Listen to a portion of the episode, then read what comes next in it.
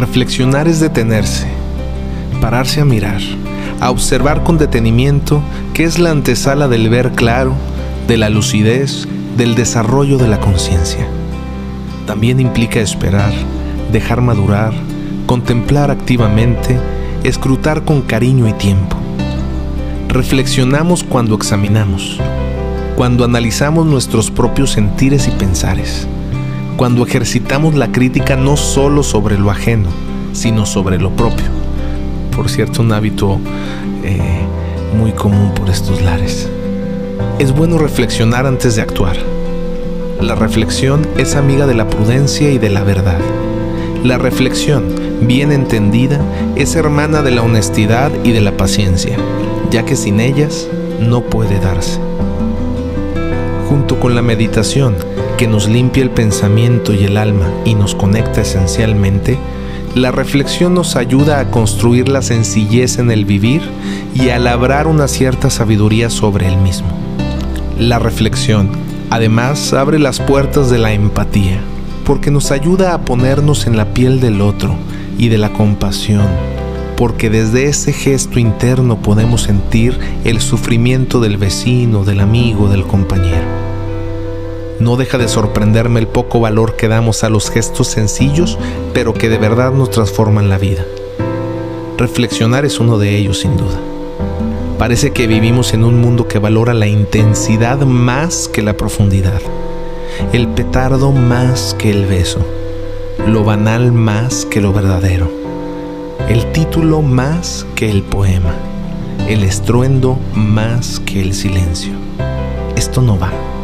Y todo ello se arreglaría con mejores dosis de meditación y de reflexión, porque la acción que se desprende de ellas tiende a ser, más madura, más sistémica y más humana. Reflexionar es tener en cuenta, y tener en cuenta es la semilla del cuidar. Quien reflexiona es cuidadoso, y en el cuidado a alguien o a algo reside el respeto que genera confianza y compromiso.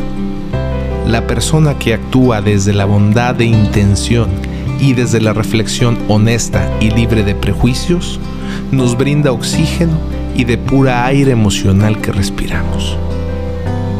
Y así es como me puse a reflexionar en mí, en mi vida.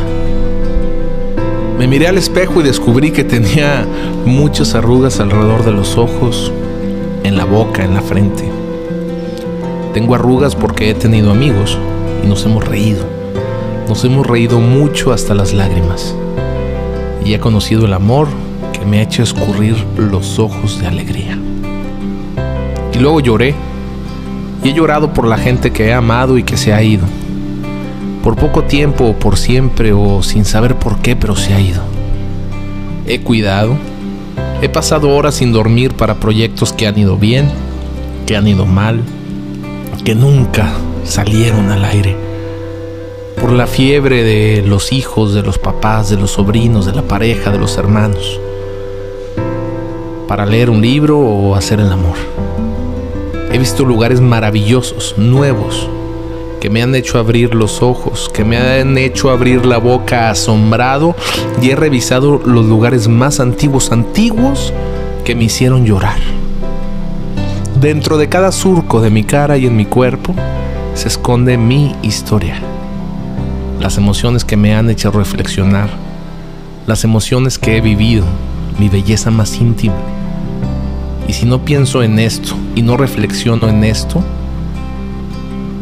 reflexionar en mis arrugas, en mí, me borraría a mí mismo.